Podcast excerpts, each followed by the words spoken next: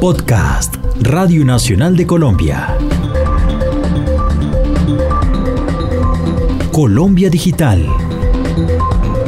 Un espacio para conversar sobre cómo se pueden convertir tendencias digitales en oportunidades para los negocios y la vida cotidiana.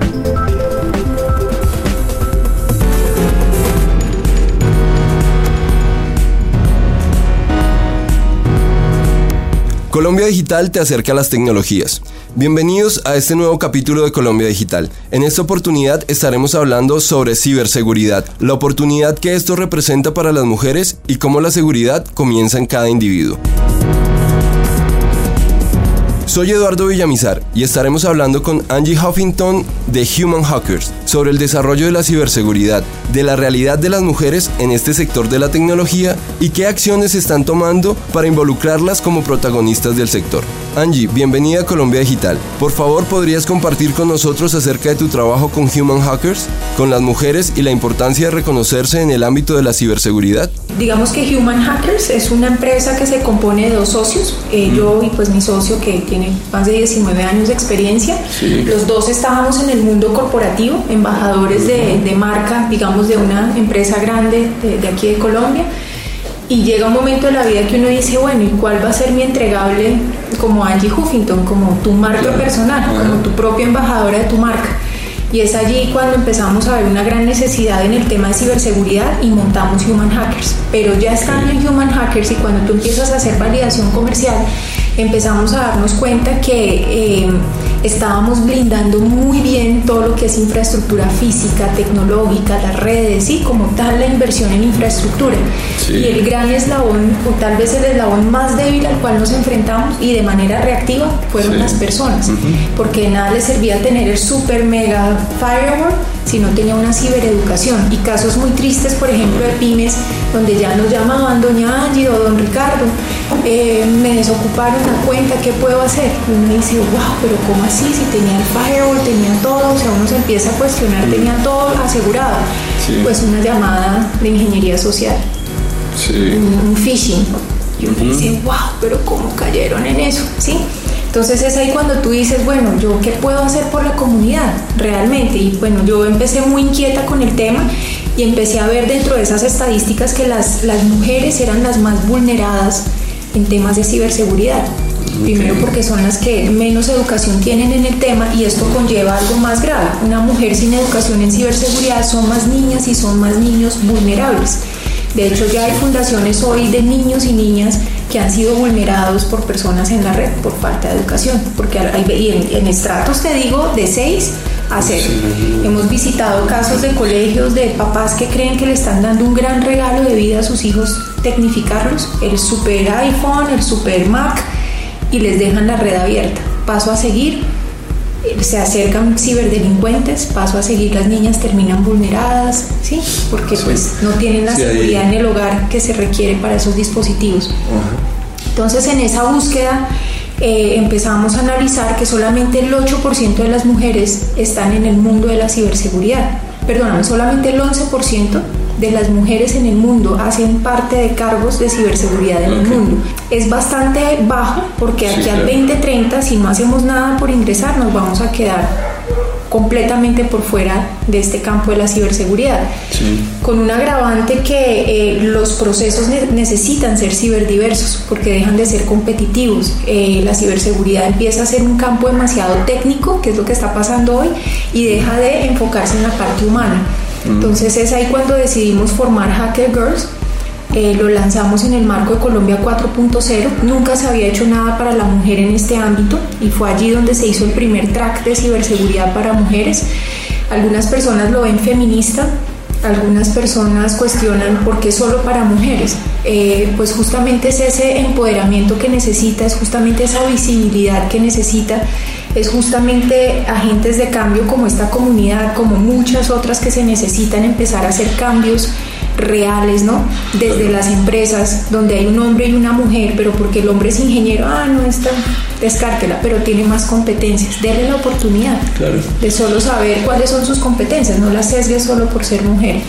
O por ejemplo, em, la misma mentalidad, porque esto viene desde, desde mucho tiempo atrás entonces también apoyarla para emprender.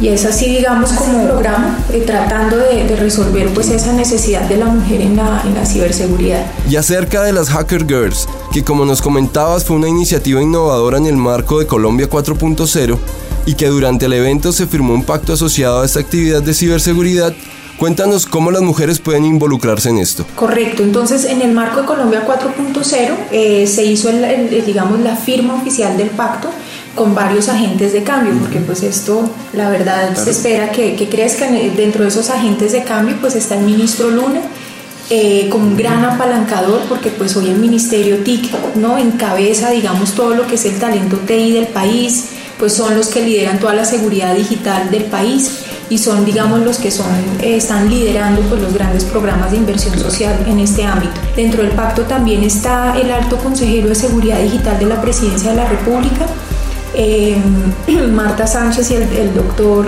eh, Londoño. También nos acompañó en la firma del pacto la, alta consejera de equidad para la mujer, la doctora Marta Ordóñez, que también pues, lidera eh, todo el tema de empoderamiento de la mujer. Nos acompañó también en representación de los gremios FEDESOF. También hace parte del pacto trajimos a Soledad Antelada, la única mujer, la mujer que lidera dentro de Berkeley Lab de la Universidad de California donde nos compartió experiencias tan increíbles como llegar ahí no fue fácil. Hoy lo ven como que, wow, Soledad Antelada, una de las pocas mujeres en la ciberseguridad, Berkeley Lab San Francisco, que nota. Pero nos compartió las lágrimas que le costó estar ahí. Eh, lo mismo que Marta Sánchez, es una mujer PhD, fue la única mujer que lideró la maestría de ciberseguridad y ciberdefensa del país y también le costó lágrimas llegar a ese reconocimiento. Entonces digamos que, este pacto es la suma de, varios agentes eh, donde se busca es que con un grano de arena, haciendo esas pequeñas transformaciones, eh, podamos elevar la capacidad de, la mujer, digamos, en la ciberseguridad, no solo, y, tiene tres frentes, digamos, Hacker Girls. Uno que es educación, nosotros educamos a mujeres en ética del hacking, análisis forense, capítulos que, digamos, necesita el país. También les ayudamos a empoderar sus emprendimientos, buscar recursos, eh, sí, buscar recursos para que ellas puedan emprender y tener base tecnológica y oportunidad laboral. Porque ¿qué pasa? Al nosotros educarlas, las certificamos no solamente en lo técnico lo profesional, sino también como mujeres éticas, que es lo que nos importa. La única diferencia entre un hacker bueno y un malo es la ética. Es, ambos son hackers, pero en el momento que decide desviar el camino de la ética, pues deja de ser un hacker que le suma, digamos, a la ética de cualquier entorno. Nos gustaría volver sobre el tema de cómo cultivar la ciberseguridad en distintos sectores sociales, reconociendo que aunque hay blindajes fuertes, en muchas áreas el factor humano tiende a ser el eslabón más débil de la cadena. ¿Cómo podemos incentivar la cultura de la ciberseguridad? De acuerdo, tú has dicho algo importante y lo que nosotros siempre decimos es todo el que interactúe con un dispositivo móvil, inteligente, llámese un computador, un televisor, todo que tenga una base o tecnológica o en la web o, ¿sí? en, en internet, digámoslo así, estamos obligados a conocer ¿sí? o a educarnos en seguridad digital porque es casi la es una responsabilidad nuestra, porque son dispositivos que en la medida que no tengamos el conocimiento son muy peligrosos y debemos tener cibereducación. Como nosotros tratamos siempre haciendo el símil en que, en que la seguridad física es muy parecida a la seguridad digital. Lo único es que ya hay que hacer el cambio de chip, de que estoy en un entorno físico palpable, la digital es intangible pero igual de riesgosa. Entonces siempre hacemos el símil, es como la casa tú puedes tener tres llaves en tu puerta, ¿no? Las más seguras, la puerta blindada, la dejaste con todas las tres chaves, pero llegó la empleada del servicio y no le diste la educación de que el que llegue, pregúnteme, no le vaya a abrir a un desconocido, ojo, ojo, ojo. Pues así de sencillo es abrir una puerta y entra cualquier delincuente. Aquí es un ciberdelincuente. Entonces lo mismo, dejamos los celulares abiertos, no les ponemos la seguridad, pues entran los ciberdelincuentes. Entonces tratamos siempre de, decirles, hagámosle la tarea más difícil a la ciberdelincuencia, protéjase, haga de cuenta, es la llave de su casa, es la clave que usted le pone a su celular, no le ponga un 2, 3, 4, no le ponga 1, 1, 1, póngale algo más difícil como usted lo haría con su puerta, no va a dejar una chapa medio descolgada que el ladrón llega así, pues ya está dentro. Lo mismo las ventanas, usted le va a poner cierre, le va a poner un vidrio que no esté roto, ¿sí? Lo mismo debemos hacer ese símil. Aquí es un delincuente, aquí es un ciberdelincuente. No lo puedo ver, pero hace el mismo daño.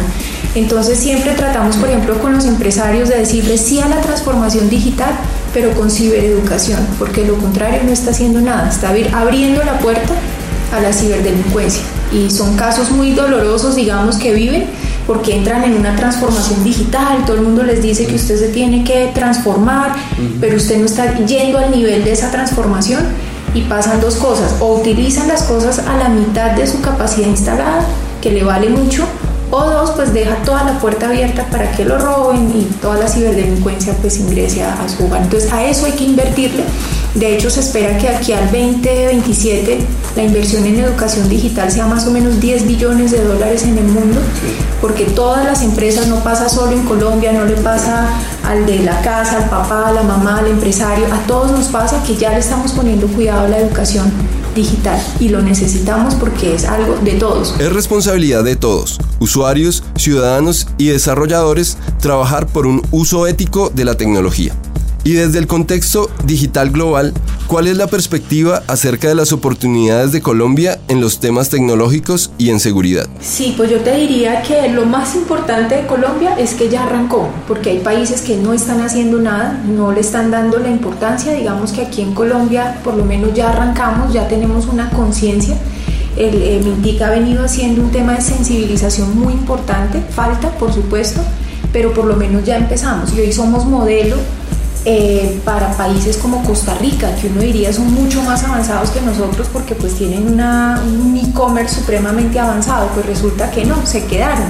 Y hoy los están hackeando por todos lados a nivel de e-commerce y Colombia se vuelve un referente importante para ellos, donde también Colombia ha sido muy estratégico de, de, pues digamos que se dio la oportunidad de viajar, mirar las mejores prácticas del mundo en temas de gobierno digital, en temas de cómo no reducir esa, esa burocracia del país para hacerle la vida más fácil al usuario. No, él fue, investigó, se trajo muy buenas ideas, ha hecho unas, ha faltado, digamos, apalancar otras, pero digamos que empezó a hacer la, la tarea, ha venido haciendo un gran esfuerzo también por educar a los ciudadanos en temas de seguridad digital, pero nada es suficiente, ¿no? Porque si el mismo usuario pues no, no ve la necesidad, no, no se inquieta por un poco su entorno, no sabe todos los riesgos que hay en Facebook. Hay gente que dura horas y horas en Facebook y no tiene ni idea de todos los riesgos que hay de, ya saben dónde vive, dónde estudian sus hijos, dónde vive su mamá.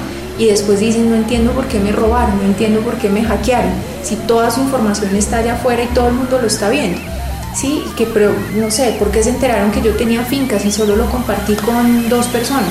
Pero su mamá compartió sus fotos, su mamá de pronto no tiene toda la seguridad que usted tiene ¿sí? Y es así como de alguna manera no somos conscientes de los riesgos. Entonces yo te diría que somos un país blindado respecto a otros vecinos como Costa Rica, Bolivia, em, sí, Guatemala, muchos vecinos, incluso Panamá, no es un país tan seguro en ciberseguridad. Pero digamos que falta todavía más concienciación de los ciudadanos y a través de los puntos pues Vive Digital, todo este tema del Wi-Fi para todos, creo que es una gran oportunidad si se sabe aprovechar porque nos va a permitir educar de manera virtual en muchos capítulos de ciberseguridad, pero hay que saberlos aprovechar, tanto el ciudadano como el gobierno.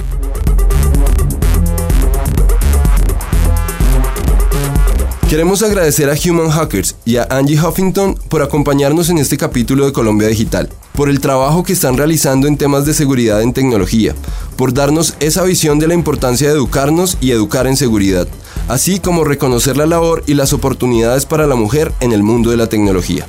Este contenido es producto de la alianza entre Radio Nacional de Colombia y Colombia Digital. Para encontrar más información y análisis sobre tecnología, innovación y tendencias del mundo digital, visite www.colombiadigital.net.